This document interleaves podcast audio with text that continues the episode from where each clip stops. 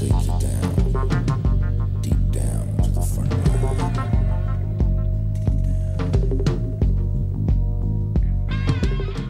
Bienvenidos a FDS Review, el programa de fuera de series donde cada semana analizamos, comentamos y debatimos sobre nuestras series de televisión favorita. Esta semana comentaremos la primera temporada de La Materia Oscura, la adaptación de la famosa trilogía de Philip Pullman. Yo soy CJ Navas y para comentar eh, esta serie me acompaña en primer lugar Antonio Rivera. Antonio, ¿cómo estamos? Hola, muy buenas. ¿Qué tal vosotros? Yo con muchas ganas de comentar esta serie. Y también Marichu Lazabal. Marichu, ¿cómo estamos? Pues bien, lo mismo con ganas, porque además ya veréis, pero Antonio se ha visto la peli y los libros, así que pinta que sea una review muy completita. Hablaremos evidentemente del proceso de adaptación, de esa primera adaptación que hubo de la trilogía de Philip Pullman, eh, que se quedó nada en, en una única película eh, en su momento con la Brújula Dorada. Vamos a hablar de todo eso, como siempre hacemos en FDS Review, primero unos 10-15 minutitos de valoraciones sin spoilers para aquellos que todavía no os habéis acercado a la serie que en España se emite a través de HBO España. Bueno, pues os demos ese pequeño empujoncito para poder acabar de verla y luego ya después de sonar la sintonía, como siempre hacemos, ya con spoilers que nos ha parecido esta primera temporada, que además es muy primera temporada, como luego comentaremos.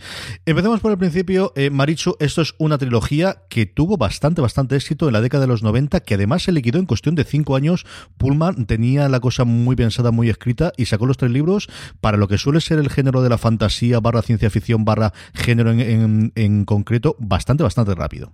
Sacó los tres libros bastante rápido, en menos de una década sacó los tres y, y además son unos libros que cuando los agarras se ve muy claro que eso está concebido como una historia de tres partes y que viene a explicar el inicio, el nudo y el desenlace.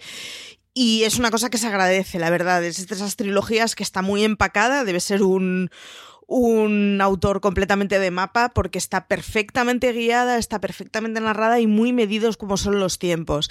Y eso es una cosa que se agradece. Al final es una historia que es muy entretenida que siendo una trilogía juvenil por, por pues está protagonizada por una chavala joven y por componentes que tiene, no es para nada una trilogía solo para jóvenes y que a cualquiera que les guste un poco el género fantástico no es una fantasía medieval como podrían ser otras, es una fantasía en un tiempo que no sabes muy bien dónde está enclavado, pero, pero es completamente contemporánea, en donde no existe exactamente la magia como lo conocemos, como, como podría ser la del Witchero o la de un mago más tradicional, pero sí existe la magia en un sentido mucho más ambiguo o mucho más abstracto, y además tiene una lectura social muy, muy, muy potente como trilogía. Y es que Antonio, dentro de entre ese envoltorio inicial, sobre todo por la protagonista ser una niña mm, en el punto justo entre niñez y adolescencia, se nos presenta después una novela y en esta adaptación yo creo que también tiene parte de, de, de, llevar ese pozo filosófico característico de la fantasía, especialmente de la ciencia ficción, de tener Bill Pullman una mm, idea muy clara de lo que quiero contar desde el punto de vista social, que quizás en la adaptador cinematográfica que tú sí que viste se perdía, pues porque al final el espectáculo tiene que ser el espectáculo y dos horas, dos horas y media te dan para contar lo que te da para contar. Sí, al final la película también entiendo que por, por cuestiones de, del espacio que tienes para contar lo que quieres contar, ya lo, ya lo hablaba en el artículo que está en, en foradeseries.com sobre esto, que en una serie se cuenta con mucho, mucho más espacio, mucho más metraje para desarrollar temas que pueden ser más paralelos, porque al fin y al cabo están haciendo un producto de entretenimiento y la trama tiene que moverse, por mucho que quieras dedicar unos minutos allí o unos minutos aquí a, una crítica social. En la película esto se quedaba bastante más corto y ya en la serie se nota que sí que han tenido la, oportunidad, sobre todo. No, no creo que es que en la película no quisieran hacerlo, pero en la serie se nota que han tenido la oportunidad de, profundizar en ello bastante más. Maricho, ¿qué se encuentra la gente cuando vaya a ver a los dos primeros episodios de La Materia Oscura? ¿Qué universo, qué, qué mundo, qué, qué, que eh, dejemos grandes revelaciones y es cierto que varias revelaciones que ya ocurren en el segundo episodio, pero las dejaremos para la parte con spoiler de todas formas. Alguien que se vaya a acercar del primer episodio de la materia oscura que se va a encontrar. Para empezar, hay un disclaimer original, o sea, inicial, y es que yo creo que la primera mitad de la temporada es mucho más infantil de lo que es la segunda. En ese sentido, si os frena un poco el tono igual demasiado infantil de los primeros episodios, dadle oportunidad porque es una temporada que evoluciona muchísimo.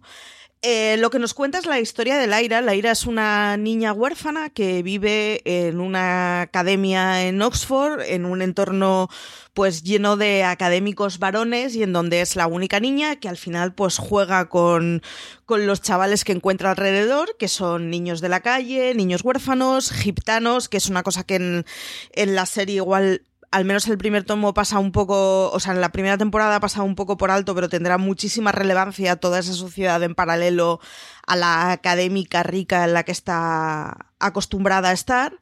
Y, bueno, y al final es una chavala que lo que va a hacer es hacer, bueno, hacer su viaje del héroe personal y descubrir un mundo muchísimo más grande de lo que ha vivido a través de la persecución de algo llamado polvo, que sin spoilers ya veréis qué es y ya descubriréis porque tiene mucha enjundia de fondo y tiene una cosa muy jugosa. Así que al final son las aventuras de una chavala por el mundo, descubriendo mundo en una sociedad que es distinta a la que conocemos en donde el humano está ligado a una figura que le completa o que completa su alma, que es el daimonion, que es un, un, animal que te acompaña de por vida y que te completa como ser humano y en donde pues encuentras brujas, encuentras osos completamente racionales que son capaces de jerarquizarse entre sí y de, de luchar y de tener su propia sociedad paralela y de servir como herramientas y es una aventura de fantasía eh, en la que nos explica pues, el viaje de un chaval. Es mucho más. Una de las cosas que decía Marina en su crítica es mucho más Harry Potter que Juego de Tronos, en ese sentido, para que os hagáis una idea de qué mundo estamos narrando, siendo completamente distinta a Harry Potter. Así que lanzaos a todos aquellos que os tiente un poco la fantasía. Y además es que Antonio es la elegida. Yo creo que una de las cosas que más se referencia con Harry Potter es a la chiquilla, yo no sé cuántas veces le dicen directamente o se dice de fondo entre conversaciones de personajes, es la elegida, tiene un papel importante, tiene peso, tiene importancia.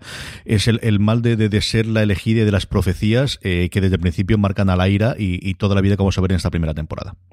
Sí, al final yo creo que en casi todas las, las historias de fantasía con este tinte un poco, no infantil, pero al menos adolescente, o con un protagonista niño con el que un público de, una edad más o menos parecida se puede identificar, tiene ese punto de como de recuperar el, a todo, todo ese sector del público que se puede sentir pues apartado en el colegio, en el instituto, que se siente diferente y decirle, no, tú eres especial y tú, tú tienes un, un papel que cumplir. Hay un lugar para ti que todavía no conoces pero que, es muy importante eh, que, estés allí en el momento adecuado. Y lo mismo funciona con, con Laira, es una protagonista que tiene un mundo, un mundo ordinario, al final es el, mismo rollo que el, viaje del héroe de siempre, tiene un mundo ordinario y de repente ese otro mundo sobrenatural entra en su vida para descolocarla completamente, para llevarla a otros sitios que no conoce, para expandir su mente, para convertirla en una persona nueva. Maricho, ¿qué te ha parecido la primera temporada? Y ya hablábamos de, que la gente que, le haya gustado las historias de fantasía, especialmente Harry Potter, yo creo que es un público clarísimo. ¿A quién más le podríamos recomendar que vea la materia oscura? A todos aquellos chavales curiosos. Yo creo que es una serie que para me hubiera flipado encontrármela con 14 años. Me hubiera flipado completamente. Lo que nos abre delante es un mundo completamente nuevo en el que tiene muchísimas posibilidades y en el que además yo creo que el, tratamiento que hacen del mundo mágico es no súper novedoso, o sea, no es el primero que hace una cosa así, pero sí que es distinta a las adaptaciones que estamos acostumbrados. entonces encierra una mística que es mucho más compleja. Y por otro lado, aquellos a los que os gusten las historias que intentan hacer eh, lecturas de fondo más allá de la historia que están contando. Al final es una historia que habla permanentemente sobre la presencia de la Iglesia, la manipulación de la Iglesia en la sociedad y, bueno, y cómo se, a través de la acusación del pecado original y de aquello que nos acompaña, de lo que nos tenemos que limpiar, hilan toda una historia que es, que es muy interesante y que no deja de ser una historia de aventuras. Antonio, ¿qué te ha parecido la primera temporada? Y igual que me ha dicho, ¿a quién recomendaríamos que viese la materia oscura? Pues cuando lo ha, dicho Marichu me he dado cuenta de que es cierto que es una, una serie que a mí me habría encantado encontrarme con eso, con 12, 13 años, me habría flipado. Y sin embargo, estaba pensando que es que tiene probablemente una de las mejores fotografías que yo he visto este año. Es una, serie con un, con un empaque muy, muy sólido, que visualmente es una pasada, que está, se nota que tiene una factura enorme y, que yo creo que con esas, esas pequeñas tramas por debajo, esas alusiones a la iglesia, a las primeras pataditas que da un humanismo que, se quiere liberar de, esas constricciones religiosas y alcanzar el conocimiento y, entenderse como humanos, de quiénes somos y a dónde vamos. Y creo que todos esos elementos pueden atraer a un público mucho más amplio que simplemente los adolescentes, pero vamos, ellos lo van a disfrutar seguro. Yo creo que es la serie. Mm, hay varias de las cosas que contaba Antonio que contaré ahora en la parte con spoilers, sobre todo hablando de, la parte de la imagen de los efectos y de la factura en los dos sentidos, tanto lo bonita que está como lo cara que tiene que haber sido esta serie. Pero eh, yo creo que es la serie que he visto este año que más clara tiene que es una primera temporada de una saga que va a contar después. Igual que Maricho contaba previamente de.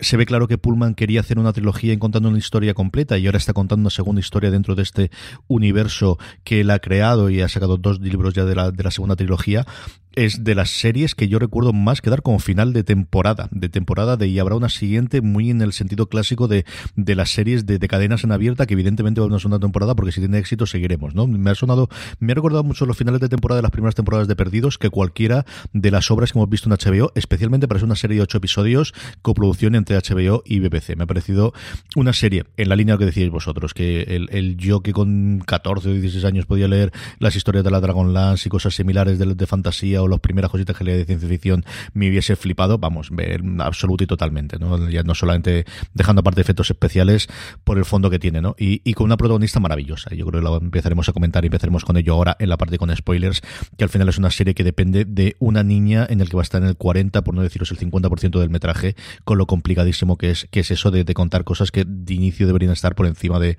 de lo que puede hacer en su edad. Y es una protagonista que ya había hecho cosas en cine, pero que desde luego es su gran papel.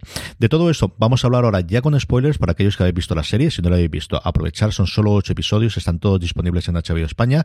Ponemos la banda sonora, ponemos la canción introducción de, eh, de la serie, de la que comentaremos también un poquito, y volvemos ahora mismo para hablar ya de la materia oscura con spoilers.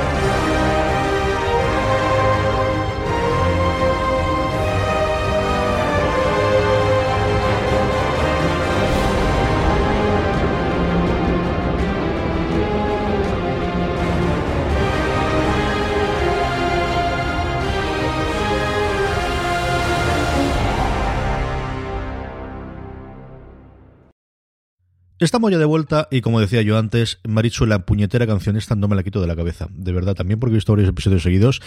Pero eh, en la, intro, que, que, sí, es marca de la casa de, HBO o BBC también las hace, creo que tiene una banda sonora en general muy, muy mm, de quedarse, de la que yo creo que se ha comentado bastante poco, pero muy significativa y que además las notas lo utilizan varias veces a lo largo de la serie. A mí me ha encantado la banda sonora que tiene esta serie. Tiene una banda sonora muy chula que además le da esa, o sea, le da ese empaque como de película molona de principios de los 2000. Tiene una, o sea, tiene una cosa de estas de estar viendo la banda sonora y decir, el que ha planeado esta serie es extremadamente ambicioso, porque esa banda sonora con otras imágenes, con otro fondo, con podría quedar muy ridícula y sin embargo con la serie que tienes delante es como es la guinda del pastel, es una cosa maravillosa de la que como dices se ha hablado muy poco y, y que además tiene muchísima presencia y hace mucho que lo que estés viendo sea completamente épico. Es tremendamente cinematográfica y muy épica. Yo creo que la palabra también es esa la que decía Marichu. ¿Qué te ha parecido a ti de la banda sonora, Antonio? Pues a mí me ha encantado, la verdad. Creo que con, con algunos personajes, como por ejemplo Mrs. Colter en concreto, que tiene muchos momentos de quedarse sola mirando a cámara frustradísima y ponerse a gritar funciona muy, muy, muy bien para transmitir eh, esas emociones. Y sobre todo en la, en la secuencia de créditos, como has comentado, yo creo que esa, esa canción sumada a ese a ese entramado visual que hacen con el polvo, que ahora con spoiler comentaremos lo que es y qué implicaciones tiene, funciona pues eso, como esa secuencia de créditos tan chula que había en, en bueno, la de Juego de Tronos que todos conocemos, o la de Cristal Oscuro, la era de la Resistencia, que te ya justo antes de empezar el episodio, antes de conocer la verdadera historia, ya te mete en el mundo y te crea esa sensación de aventura, de que vamos a conocer otros mundos. Y yo creo que, que funciona muy bien. Y unos títulos de crédito, además, estaba viendo, volviendo a ver el primer episodio como hay mujer, y cuando veía los títulos de crédito, ¿esto qué es? Otra cosa de mundos paralelos, y es una revelación que, que al final no decimos nunca la parte con spoilers, que no decimos nunca las reviews, pero que se da ya desde el segundo episodio, Marichu, ese planteamiento de sí, vamos a ver una historia de fantasía, pero con mundos paralelos como si fuese ciencia ficción. Hay otra gran revelación que es el origen, o mejor dicho, la paternidad, la maternidad de Laira, que en otras circunstancias se podría revelar al final de la, de la serie, y que aquí también es el segundo episodio. El segundo episodio es una episodio de grandísimas revelaciones dentro de la historia que nos van a contar. Sí, y además es, eh, a mí eso es una serie, o sea, es una cosa que de tanto de la serie como de los libros, y eso que los libros se retrasa un poco más, me gusta mucho, y es que no va por el chan chan, y ahora un giro que lo cambia todo. Explica perfectamente todas las cartas muy desde el principio, porque lo interesante que tiene la serie no es tanto el giro, el, el plot twist que te puede dar de golpe de, oh, nos ha cambiado todo, sino de que conociendo absolutamente todas las reglas del juego, va avanzando con ellas. O sea, los osos son una cosa que podrían haberse reservado a mucho más adelante para que de golpe fuera un mundo nuevo. Eh, absolutamente todo lo que tiene que ver con las operaciones de escisión de, de, los chavales con los Daimonions lo podrían haber dejado para un final de capítulo de mitad de temporada. Quema muchísima trama. Es una serie en la que pasan muchísimas cosas. No tiene ningún tipo de miedo a destripar lo que en otros lugares serían grandes sorpresas, porque no es una historia de, no es una historia de sorpresas, es una historia que tiene muchísimo argumento de fondo que contar y que al final lo que tiene que hacer es ir avanzando, ir explicando cosas e ir sentando muy claramente las bases para poder desarrollarse completamente. Y en ese sentido a mí me parece un gustazo de serie, o sea, no te quedas con el cliffhanger de, uy, ahora de golpe quiero saber lo que me van a contar la semana que viene, sino que estás durante todo el episodio de quiero saber más y más y más. Y eso es una cosa que es dificilísima de hacer, que para eso necesitas una historia muy, muy potente de fondo y que luego además tienes que poder saberlo explicar bien sin que sea una cosa histérica que te aturulle. En ese sentido, a mí me parece que tanto la novela como, como la adaptación están las dos muy bien, siendo muy distintas y siendo obras perfectamente independientes. Que esto es una cosa que no hemos contado, pero siendo una adaptación es una historia que puedes ver perfectamente y entenderla completamente sin necesidad de ninguna información externa. Y es una cosa que a las vistas de alguna adaptación que hemos tenido recientemente se agradece muchísimo. El espectador que solo vea la serie va a entenderlo perfectamente y se agradece. Sí, yo creo que hay partes en las que quizás te, te, hace falta más información, o que te gustaría tener más información, pero sin caer en el mmm, todo cambia si hubiese leído el cómic en el que se basa esto, las novelas en las que se basa, o cualquiera de las, de las otras cosas. Antonio, tú comentabas antes la factura, eh, las dos partes, la factura técnica, de que yo creo que es impresionante, y la factura de los dineros que le ha costado esto a HBO y BBC. Esta es una serie cara a cara de narices y que solo se podría hacer ahí, especialmente con los efectos especiales de los daemons eh, o demonios, que ahora hablaremos también un reto de ellos. Sí, es en. Yo creo que a ese respecto se nota sobre todo que es un, no es una, una colaboración de dos compañías cualquiera, es una colaboración de HBO y de BBC, que son probablemente los, los dos gigantes respectivos de, de Estados Unidos y quizá de Europa, con, con más prestigio, quizás, quizás no sean los más grandes, pero seguro los que tienen más prestigio a la hora de firmar una serie. Y eso se nota en, en una en una, sobre todo, a mí me gusta apreciarlo en la fotografía de David Hicks, que es, que es alucinante. En, todo momento los planos están cuidadísimos, el más mínimo detalle está perfilado hasta el extremo y creo que también hace mucho por eso que estábamos comentando de convertir lo que podría ser una propuesta un poco más adolescente o más infantil en algo muy adulto y muy atractivo y es esa, esa ambición fotográfica al final, esa ambición pues, pictórica diría casi de construir imágenes verdaderamente interesantes con cada plano. No solo llevar la historia hasta un punto, sino que el camino sea, sea interesante y sea complejo. Igual que Antonio habla de, la fotografía, yo quiero eh, romper una lanza al final por, por el creador y el escritor, que aquí sí que han tomado el modelo inglés, hasta cierto punto americano, que últimamente está viendo de, autor y de un único escritor, y es que Jan Thorne se ha cargado los ocho episodios como guionista único. Es cierto que el director, por ejemplo, sí que van cambiando. Los dos primeros los dirige Tom Hooper, los últimos los dirige Cheme Jamie Childs, gente pues acostumbrada a hacer bastante cosa en serie, tanto ligado con HBO como la BBC, pero especialmente Jack Thorne, en una serie que estaba mirando también aquí en Wikipedia las, las audiencias que ha funcionado relativamente bien para eh, de audiencia en BBC en, Reino Unido, donde al final se va a pesar más que en Estados Unidos la lineal de HBO, que, que al final por las circunstancias de la suscripción y por la cantidad de gente que lo ve posteriormente eh, a, a, Toro Pasado en, en, streaming, ha perdido peso el que tenía hace 10 o 15 años. Yo creo que es una serie eh, que se ve maravillosa desde el principio. En, yo creo que es sencillamente espectacular todas las escenas que vemos desde el primer episodio hasta los últimos nevados, con lo que tiene que costar el poder de tres eh, nevados. Y Marichu, en lo que nos quedamos desde el principio, son esos demonios, esos animales, parte del alma que quedan fuera, que poco a poco a lo largo de eh, la serie, entiendo que también en la novela, empezamos a conocer cuál es esa dualidad de existen fuera, pueden tomar formas distintas, pero en el momento en el cual se pasa de la de, de ser niño a ser adulto, toman una única forma, desaparecen cuando mueren las personas. Es una de las, yo creo que, ideas brillantes que he visto yo en fantasía en los últimos 20 años. ¿eh? Es una idea muy brillante porque además, o sea, es algo muy elemental, es, es parte de tu alma que tiene otras, eh, otras ideas, que depende de tu, de tu yo principal, pero que es más libre y que define muchísimo tu carácter a medida de lo que creces. Es como muy elemental, pero a la vez es una cosa que dices, es, no estar solo jamás en la vida. Hay una parte de ti que es más compleja que tú, que es más salvaje que tú y que te acompañará el resto de tu existencia. Y que además eh, será tu, carta de presentación que defina completamente cómo eres, ¿no?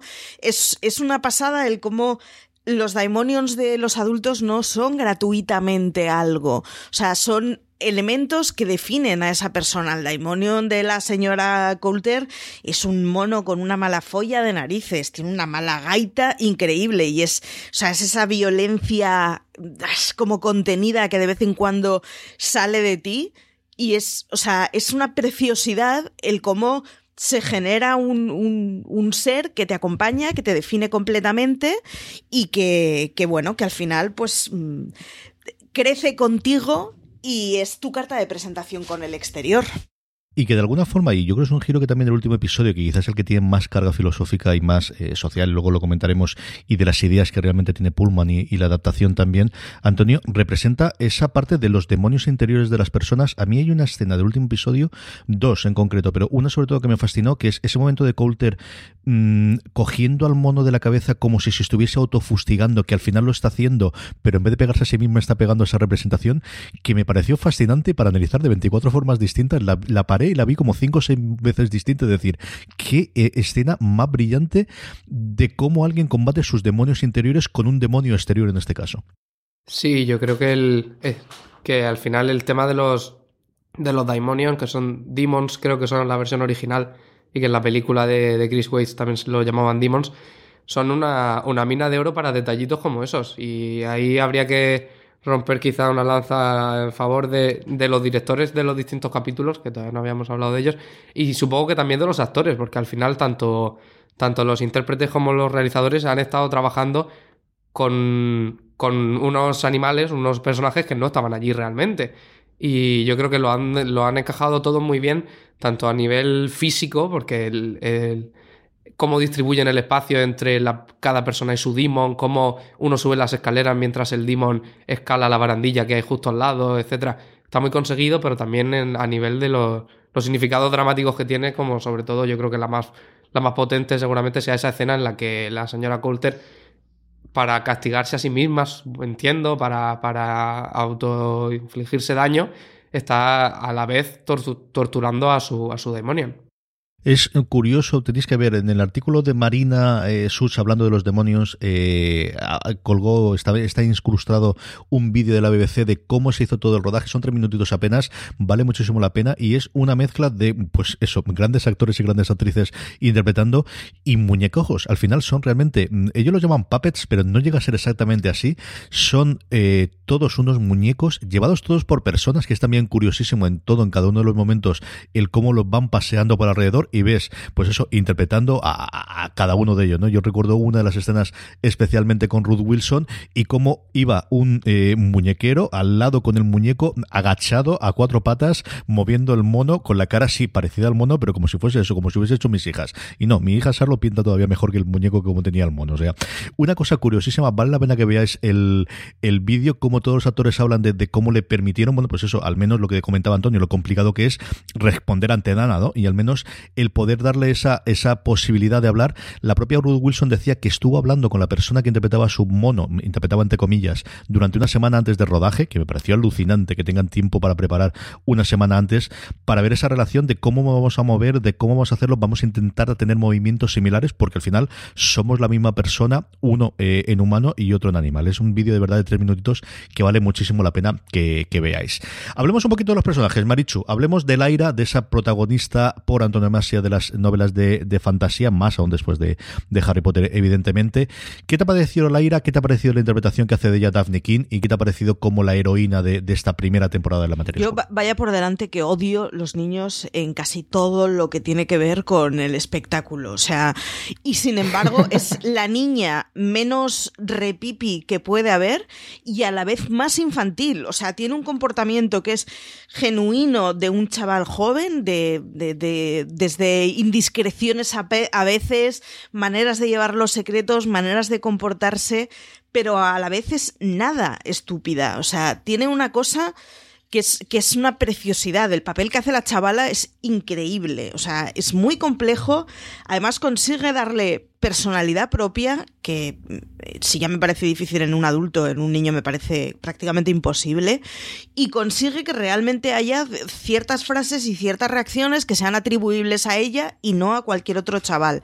En ese sentido, en general, porque el papel de Roger, que es, su mejor amigo, también es, es una maravilla de chaval, mm, saliendo muchísimo menos y teniendo un papel más sencillo. Pero el papel de Lira es una maravilla y luego como personaje es, es fantástico porque es de esos niños aventureros que existían en novelas hace muchísimas décadas y que cada vez se pierden más, ¿no? Del chaval que es genuinamente un chaval y que tiene comportamientos de crío, lo que pasa que eso no quiere decir que no sea curioso, que no tenga capacidad de entender cosas, que no tenga capacidad de crecer, pero es a mí me, me parece una preciosidad. Y además me parece de esas historias que cuando estás leyendo dices, joder, qué chula, pero esto cuando le ven a pantalla a ver qué caray hacen y se han topado con una chavala que, que, que, es una, vamos, es una virtuosa de lo que hace y es un placer. Antonio, ¿qué te ha parecido a ti? Pues a mí me ha, me ha gustado mucho la, la actriz, que por cierto, no sé si es española o medio española, pero habla, por lo menos habla castellano perfectamente. Me parece que, que lo hace genial y vamos, estoy completamente de acuerdo con, con Marichu. Yo me lo vuelvo a llevar otra vez a, a, la película, que es lo que conozco porque no he leído las novelas, pero en la película también era una niña, también tenía un acentazo británico, así como muy de, de academia, pero sí es cierto que era una niña más repipi, un poco más hasta cierto punto irritante y esta, esta chica no deja de ser un, una niña, es infantil, desconoce cómo comportarse en ciertos contextos pero yo creo que, es muy resuelta, que, que, es una gran protagonista como personaje y vamos, ella hace un, un trabajazo. Y de nuevo, con su Daimonion, en concreto ella que está todo el rato consultándole y están todo el rato eh, intercambiando opiniones de qué deberían hacer o cómo deberían comportarse o de qué manera abordar eh, cualquier problemática, creo que hacen un gran trabajo. A mí me ha sorprendido para bien eh, muchísimo tanto el personaje como la interpretación. Yo estaba muchísimo con la cara de veremos ver otro niño y en cuanto empezaron a hablar de las profecías y de futuro dije, uff, terrorífico, estas cosas durísimas. Pero es que ella lo hace tan bien, te lo crees tanto, tanto, tanto, tanto. Llega a ser el punto ese de infantil sin ser odiosa, de tiene que tener lo odioso que es ser un niño, ya está. Y de verlo desde el punto de vista adulto a día de hoy. Y, por lo demás es eh, complicadísimo, de verdad. Yo cuando empiezas a ver el metraje, lo comentaba antes, de al final te sale en el 30 al 40, al 50% dependiendo de los episodios del metraje y haciendo cosas tremendamente complicadas, que no es que esté haciendo deberes y más, sino hablando con un oso gigante, hablando con su mm, eh, comadreja que de repente se convierte en un pajarito, diciendo algunas frases, mm, alguna mm, totalmente ida de ollas. A mí me ha fascinado, me ha encantado mucho, de verdad, una barbaridad el, trabajazo que hace Daphne King en, en, en, la serie. Por otro lado, los padres de la criatura. Maricho, ¿qué te ha parecido Mrs. Coulter y Asriel? Me encantan, en especial ella, es mala, malísima por excelencia, es maravillosa, es hermosa, es inteligente, tiene un veneno increíble de esto, hija mía, mejor no te muerdas. Y es, es que consigue, consigue ser completamente odiosa y es algo maravilloso, claro, cuando vas a hacer de malo en una serie es lo mejor que te puede pasar. Y además tiene una cosa que es como tiene una arrancada de señora maravillosa y qué bien le cae a ella en las primeras tres escenas y cómo en el momento en que pasa a ser una tía odiable, pasa a ser completamente odiable. Está muy bien, es un personaje que es muy chulo, que además le, le dan una importancia estratégica que es, que es que es muy grande dentro de una historia que podría hacer simplemente de, bueno, pues señora que la acompaña durante unos episodios y punto, y que además explican una historia con Arreal con Arrael, que es como... Mm, e, es, es un amor muy extraño y es una... ¿Cómo se pueden odiar tanto a la vez y sin embargo tener esa situación en el último episodio de, de joder, pero te sigo amando locamente? Es, es una historia muy bonita. Yo creo que el que menos dibujado está en, en la primera temporada es el padre. Ya veremos si siguen creciéndole, que razonablemente sí, seguirán hablándonos de las siguientes temporadas pero, pero me ha parecido una relación explicada entre dos muy bonita, muy tortuosa, de la que me gustaría saber cómo caray empezó todo y qué pasó hace 14 años entre ellos, ¿no? Pero un personaje, sobre todo el de Mrs. Coulter, que es, que es una. que es fantástico y que además es el que nos acompaña al segundo Daimonion que más retratado está y del que más podemos saber con diferencia en esta primera temporada. ¿Qué te ha parecido, Antonio? Y, esa obsesión doble que tienen los dos por descubrir qué hay detrás del polvo, del dust, y, esa investigación con niños eh, en los cuales, bueno, pues al altar de la, de la investigación están dispuestos a sacrificar eh, y realmente matar, porque al final lo que estamos viendo es que si no los matan físicamente, en algunos de los casos sí que prácticamente como si estuviesen muertos en vida con los niños para poder tener ese conocimiento. Yo creo que hay un una de las escenas cruciales de toda la temporada, una de las secuencias más, más impactantes, para mí ha sido la, todo ese último momento en el que están en el, en el laboratorio del, del padre, de Lord, Lord Asriel, que hay una luz, tiene una luz... Uy, perdón, empiezo de nuevo porque estoy con la garganta. sí, yo creo que Lord Asriel, el, el padre de la chica, es el, hilo conductor de una de las secuencias más interesantes de toda la temporada, que esto es el último momento en el que están en su especie de cuartel general, un laboratorio allí en las montañas, y que toda la secuencia tiene una luz cambiante que va variando en la intensidad, en los colores, que yo creo que da para líneas y líneas de texto analítico, simbolizando sin parar cambiando, variando, volviéndose más oscuro, más luminoso, la relación que tiene con su hija, que al final es una relación que desconocemos, que es un, el tipo es un personaje que nos han presentado al principio, que pensábamos que era su tío, luego resulta que es su padre, creemos que tiene unas motivaciones mm, eh, guiadas por la investigación, por el deseo de saber, pero no tenemos muy claro realmente a qué obedece. Y es en la culminación de esa secuencia cuando descubrimos que está realmente dispuesto a todo para alcanzar el conocimiento y ese todo eh, pasa por liquidar al, mejor amigo de, su hija. Y yo creo que en, ese, en ese paso que él está dispuesto a dar y que luego descubrimos que, que Miss Coulter no lo está tanto, eh, tiene mucho peso el reparto que se hace de, los roles de la paternidad y la maternidad. De esa gran conversación que tienen al final, cuando parece que se van a reconciliar, pero luego no, en la que se dicen a la cara verdaderamente hasta dónde están dispuestos a llegar y cuánto están dispuestos a abandonar a su hija en cierto modo para realizar sus ambiciones propias, sus ambiciones de vida que se ve que no habían sopesado tanto a la hora de ser padres. Yo creo que es un asiento del casting en los dos casos. Por un lado, Ruth Wilson, a la cual ya hemos visto especialmente el Luther, el, cómo puede mm, desfilar en esa fina línea entre ser malvada y ser buena y tener sentimientos y funcionar. Y yo creo que lo hace maravillosamente bien.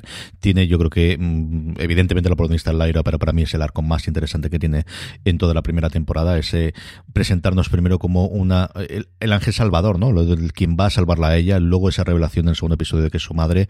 Esa relación rarísima que tiene con ella y y, complicada, ese volver a buscarla, esa malvada, malvada, cruela débil que mata niños por, por, el, por mm, el conocimiento, por la investigación que está haciendo sobre el polvo, y luego esas escenas finales que comentaba Antonio del último episodio, que a mí es un episodio que me ha encantado y que es el que hará, vamos, que no tenga ninguna duda de que veré la segunda temporada. Yo creo que el último, el octavo episodio es un episodio maravilloso de planteamiento para la segunda temporada. Mm, ese momento que decía Antonio de, las conversaciones de ellos dos y de ese planteamiento de a dónde vamos y, y qué lo vamos a hacer y cuando ella dice estaría dispuesto a sacrificarlo todo por mi hija, que yo creo que ya se da cuenta en ese momento. Es, es algo que se está dando cuenta mientras hace ese viaje, de sí, sí, eh, después de haber pasado toda esta vida estaría dispuesto a sacrificarla. Y luego es un acierto Macaboy que al final, bueno, pues tenemos esa, pues no sé si es la idea de, de, de Charles Xavier y de Protector y de, de las cositas que ha hecho, dejando aparte las películas de Samalayan, pero de, de, tío molón, ¿no? De, de, además tío molón, hasta que él descubre que su padre es la, la idea que tiene la ira, de es el tío con el que me gustaría irme de camping, ¿no? Me gustaría de lo que pasa es que las aventuras en este mundo son un poquito más complicadas. Y cómo después se revela de es un puñetero egoísta, cosa que ya nos podemos saber igual cuando vemos su demon, que al final es un... Eh, es un tigre de, de, independiente, es un tigre de, las, eh, de la nieve y no lo podíamos pensar, pero tiene dos o tres momentos durísimos y yo creo que la mejor escena que tiene es ese cambio de la sonrisa que tiene cuando ve que su hija no ha venido sola, sino ha venido con alguien. Entonces no tiene que darse esa dualidad de sacrificar, porque sacrificar a su hija, dentro de lo que cabe, le podría doler. Ahora, sacrificar al amigo de su hija, por muy amigo íntimo que sea, le da exactamente igual, no tiene ningún tipo de problema con tal de poder cruzar eh, el otro mundo y poder eh, empezar a luchar contra el magisterio que para él es el gran enemigo o esa autoridad que, que aparece eh, nombrada y que veremos qué recorrido tiene las siguientes. A mí son dos personajes de verdad que me han encantado, especialmente Michelle Coulter, que con diferencia es mi personaje favorito de, de la primera temporada. El resto de personajes secundarios, Oso incluido Marichu, ¿con quién te quedas de ellos? ¿Quiénes te han gustado de todo el resto de los personajes?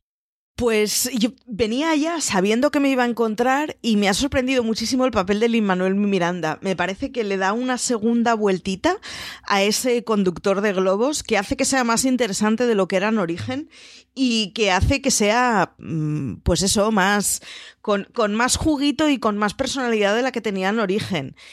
Pero me cuesta decidirme entre él y Jofur, pero porque Jofur es un personaje que me parece esa sociedad que hablan de los osos, en la que son súper competitivos, son completamente animales, jerárquicos, en donde tienen su propia monarquía, digamos, establecida, y de repente hay un oso que se relaciona con humanos, que los odia, que se emborracha, que hace cosas que no tocarían para su especie, y que de golpe conoce a una niña que, que, le anula completamente y le convierte en un osito de peluche, porque es, es una barbaridad cómo pasa de ser un, pues un animal salvaje y con muchísimo rencor, que lo único que le mueve es la autodestrucción, a ser un tío mm, capaz de cambiar sus planes y de cambiar su vida porque de golpe hay una niña que, que es que le, le, le reblandece el corazón. Entonces yo aunque me ha sorprendido mucho el papel de, ese conductor de globos y el, papel que hace Lin Manuel Miranda, creo que me quedaría con Jofur,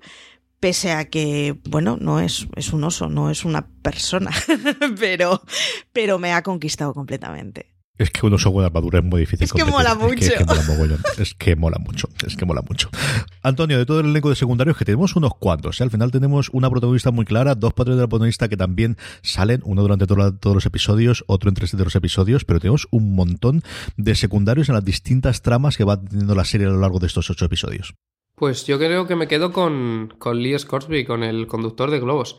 Y me quedo con él por, por una razón muy sencilla, y es que desde que has comentado lo del, lo del Daimonion de Lord Asriel, del personaje de, James McAvoy, estaba pensando que el verdadero tío molón y el verdadero tío enrollado que Laira debería tener, ese, ese explorador, investigador, curioso, debería ser Lee Scorsby, claro. Es que al final, si piensas en, en Lord Asriel como el personaje que se nos presenta al principio, un tío que tiene un, un ansia por descubrir que no le cabe en el cuerpo, su Daimonion debería ser algo así libre, pero más mono, más amigable, como es el conejo que tiene este personaje, que al final eh, tiene un cierto aire de buscavidas, tiene varios momentos de duda en los que no sabe si realmente le merece la pena estar jugándose el pellejo por, por un, puñado de gente que realmente a él ni le viene ni le va, pero es que no deja de ser un bonachón, es un, es un tío que tiene un corazón de oro y que seguro que nos va a regalar un montón de momentos mucho más bonitos en la segunda temporada. Yo me gusta mucho toda la parte de los Gypsian. Me gusta, evidentemente, volver a ver a Clark Peters desde, desde Wire como el, como doctor, eh, como al final el, bueno, el, decano, por así decirlo, rector incluso de esa universidad dentro de Oxford, ese college dentro de, de Oxford. Me gusta toda la parte de los Gypsian, especialmente volver a ver a James Cosmo, que es una delicia verlo en, en pantalla. Y además es un tío encantador. Yo tuve la suerte de, de aquí en la VG Comic, eh, José Bravo me permitió poder entrevistarle en, la sala y es de las personas más agradables y, y, al final alguien que ha sido, que ha pasado, pues eso, por, media vida mía y lleva 30 años en la interpretación y me ha encantado volver a ver a, James Cosmo como esa figura paternal, más eh, eh, abuela, ¿no? De, de, de, la protagonista de la serie durante, durante parte del, de, ese recorrido que tienen hacia el norte. Luego me gusta mucho Lord Boreal, porque yo creo que al final es el personaje más interesante de estar en los dos sitios y es quizás de todo lo que hemos visto de, la parte del magisterio el más interesante, ¿no? Es parte del magisterio pero va por libre en un papel que hace Ari John Bacare y que no tengo ninguna duda de que lo vi hace 20 años, esto lo habría hecho Idris Elba. O sea, este es el papel de Idris Elba hace 20 años, lo que pasa es que haya cumplido 20 años más y tiene que hacerlo este buen hombre, que lo hace muy bien. Y es ese independiente que no sabemos, que en un momento dado puede que esté inclinando la balanza a un sitio o a otro, que me ha gustado mucho, mucho, aparte de ser el único por ahora viajando a los mundos, lo cual también mola muchísimo. Y, poco más o menos eso. Yo al final, desde luego, mi personaje favorito es Ruth Wilson, como os decía antes, con, con ese Marisa Coulter, eh, siempre Mrs. Coulter, hasta Marisa, que le dice al final también Macaboy, que es el único que yo recuerdo en toda serie que le nombre con, con su nombre de, de pila. Comentaba Lore Boreal, y yo creo que podemos hablar de esto, y a partir de ahí hablamos de la segunda temporada, y es que hay toda una historia en paralela que se nos presenta en torno al cuarto o quinto episodio, que es esa historia de ese hombre desaparecido en el norte, que no sabemos si es de ese mundo, si es de nuestro mundo, de lo que creemos que es nuestro mundo con sus cochecitos, y toda esa historia de Will, eh, Maricho, que tú nos comentabas que no aparece en la primera novela, que aparece a partir de la segunda novela, pero que han decidido meterla aquí como impulso de hay otros mundos y este personaje va a tener importancia en el desarrollo de la historia general que tenemos. Sí, han decidido meterlo en la primera temporada y yo creo que en su favor juega es evidente que es una primera temporada y es lo que decías tú antes, se ve muy claro que, es una declaración de intenciones, esto va a continuar, pero toda la historia que hacen alrededor de, de Carlo Boreal eh, al final tiene una cosa de, espera, espera, esto que me están contando es solo una pequeña porción de todo lo que puede suceder y tiene mucho más que contar y tiene más que contar que simplemente la historia de una niña que consigue hacer cosas, por muy interesante que resulte. Y está muy bien además porque lo hacen con un, o sea, lo hacen con un tono completamente aislado, de nuevo sin, sin hacer giros histéricos y sin hacer, pero sin embargo consiguen tentarte lo suficiente como para que, espera, pero de todo lo que estamos contando, estamos olvidándonos de un paquete muy grande que no acabamos de entender porque no sabemos exactamente qué es lo que pinta, pero que es evidente que tiene, o sea, no, no va a ser un huevo de Pascua que va a salir de golpe en la segunda temporada, sino que es una declaración de intenciones que nos han hecho previas. Y a mí en, en ese sentido ha sido de todo lo de la serie lo que más me ha tentado. O sea, lo que más intriga me ha dejado. Yo en general con las series suelo ser de la mayoría de ellas, por mí, se podrían quedar en una primera temporada aunque no nos lo acaben de explicar todo. Y sin embargo, en esta consigues que entre el final del último episodio, que es espectacular, bellísimo y que es de quiero continuar viendo cosas así, toda la historia que tienen alrededor de Will, pues es una cosa de, bueno, vamos a ver qué nos tienen que contar y qué es lo que no estamos entendiendo, que intuyo que va a ser muy gordo. Y esa relación que tiene con su madre, con su padre ausente, en el que vemos fotos y luego hablaremos un poquito del, actor que lo interpreta, que ya te da una señal que la segunda temporada va a tener cierta importancia. Ese Will que, hombre, comparado desde luego con con, eh, con Daphne, ¿no? Y al final con, con, con Laira yo creo que queda un poquito para atrás, que entiendo por qué pueden hacerlo. Yo diferencia me ha dicho, esta es quizás la trama que a mí se me ha quedado más coja. ¿Tú qué te ha parecido toda esa trama con Will y esa trama en el universo paralelo que al final es el nuestro? Pues a mí esa trama me ha parecido bastante interesante. Como comentabas, me parece que se queda bastante lejos de Laira, pero también por, supongo que por el tipo de personaje que nos quieren presentar. Al final, este tío es un poco más el Harry Potter de Daniel Radcliffe, es un, es un tío. El Harry Potter de las últimas películas, quizás, es como un poco más osainas, un poco más llevado por la aventura, en vez de ser él el que lleva las riendas, va un poco arrastrado por este por esta situación en la que realmente no quiere estar. Es una situación incómoda para él que le quiebra esa normalidad que ya de por sí vemos que era bastante frágil con, el problema que tiene su madre. Pero creo que sí que sí que abre muchos interrogantes para la siguiente temporada. ha quedado un poco desdibujada, pero no, yo no diría que, que coja o que incompleta, porque puede que lo que buscaran fuera eso, generar muchas preguntas de si, si este chico es capaz de encontrar este portal que no sabemos si se acaba de abrir o ya estaba ahí escondido, dónde estarán el resto de portales, hay más gente que puede cruzar, eh, en qué sentido se puede cruzar, los de un mundo conocen el otro, pero los del otro no. Yo creo que todos esos, esos frentes que quedan abiertos van a ser interesantes para la siguiente. Porque aquí me ha dicho sí que tenemos la historia no del niño, sino del adolescente, del adolescente con todos los problemas de, de, de llamarle freak en uno de los momentos también, de, de, de, aclimatarse dentro del instituto. Es mucho más eh, historia de instituto y de chico complicado, aunque boxea y aunque es deportista, y con esa madre que tiene todos los problemas, que tiene toda la pinta de que la madre tiene razón, pero la sociedad no lo entiende así. Sí, y luego además es, si nos damos cuenta, es, es toda la serie podría enclavarse en unos años 50, una cosa así, y de golpe nos empiezan a explicar la historia de Will y es mucho más contemporánea y es mucho más moderna socialmente y es un personaje que está en una escala completamente distinta de la de Laira. Entonces, en ese sentido, yo creo que está muy chulo el que nos permite explicar un mismo tema desde diferentes puntos de vista y desde diferentes puntos vitales. Y yo creo que en ese sentido es lo que puede hacer que sea una serie mucho más transversal y que se escape de la infantilización que puede dar o que puede dar la sensación de los primeros episodios. Esto va de otra cosa, es más complejo, es, es, más adulto y, y, puede ser un filón que, que, que exploren en la segunda temporada y que nos, nos enseñen mucho más que tiene por contar. Yo la verdad es que tengo muchas ganas de verlo. Yo creo que irá más.